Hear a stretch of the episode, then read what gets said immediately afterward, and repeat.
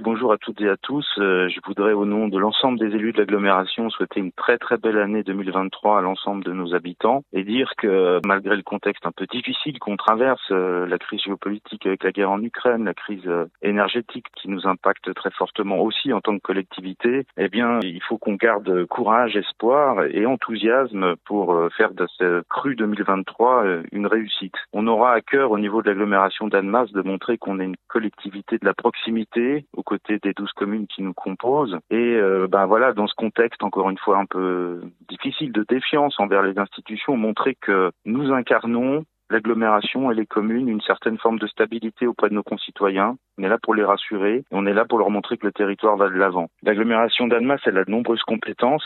Elle a les compétences que n'ont pas toutes les intercommunalités, notamment en matière de social, en matière de culture. Et euh, cette année, on va mettre euh, l'accent euh, très fortement sur la transition écologique. On a engagé tout un processus de rénovation énergétique de nos bâtiments. On a pratiquement terminé les travaux sur le centre de loisirs de la Bergue. On est en train de lancer la rénovation énergétique des gymnases de l'agglomération on a fait par ailleurs l'acquisition euh, de bus électriques pour euh, renouveler euh, de façon durable la flotte qui dessert en transport l'agglomération. Et puisqu'on parle de mobilité toujours dans la transition écologique, il y a de très grands projets qui vont être lancés cette année, qui vont être très structurants pour le territoire. C'est par exemple le lancement de la phase 2 du tram qui va aller jusqu'à l'entrée du quartier du Perrier, qui va passer par tout le centre-ville et qui va être l'occasion d'un renouvellement urbain important et qui va aller de pair avec le projet annemassien de, de piétonisation du centre. Dans les autres grands projets de mobilité, il faut aussi citer euh, ben, le lancement euh, du bus à haut niveau de service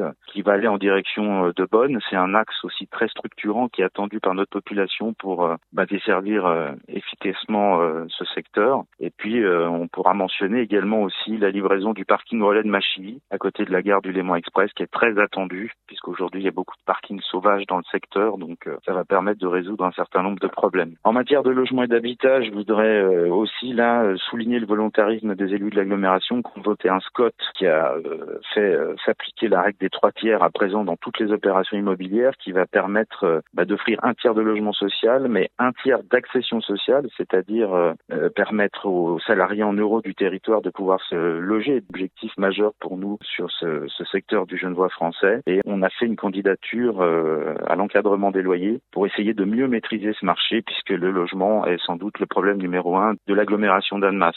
Parmi euh, les projets importants également, on pourra citer euh, bah, la fin des travaux de rénovation du téléphérique du Salève. C'est un équipement qui est très attendu, très symbolique du Grand Genève, qui offre un point de vue magnifique sur euh, le bassin de vie et on est très heureux de voir aboutir ces travaux d'envergure qui vont redonner son lustre à cette belle infrastructure. On notera aussi la fin des travaux du pont neuf à Ville-d'Agrand qui va permettre d'améliorer ce nœud, ce point dur en termes de trafic et d'offrir des solutions en termes de mobilité douce également dans le secteur. On peut citer également aussi euh, la ZAC Étoile, puisqu'il y a un certain nombre de constructions qui vont pouvoir également démarrer euh, cette année aussi, dont nous l'espérons très fortement, la nouvelle école d'infirmières. Donc voilà, très brièvement, euh, les grands projets qui montrent qu'on est un territoire qui est très dynamique, un territoire qui avance, qui est tiré un peu par cette locomotive qui est Genève, mais un territoire qui connaît aussi des inégalités très fortes. Et je souhaite pour 2023 qu'on travaille toujours à essayer de les corriger, à essayer de s'adresser à l'ensemble de nos habitants et de leur permettre à, à chacun, à chacune de bien vivre ici sur le territoire de l'aglo.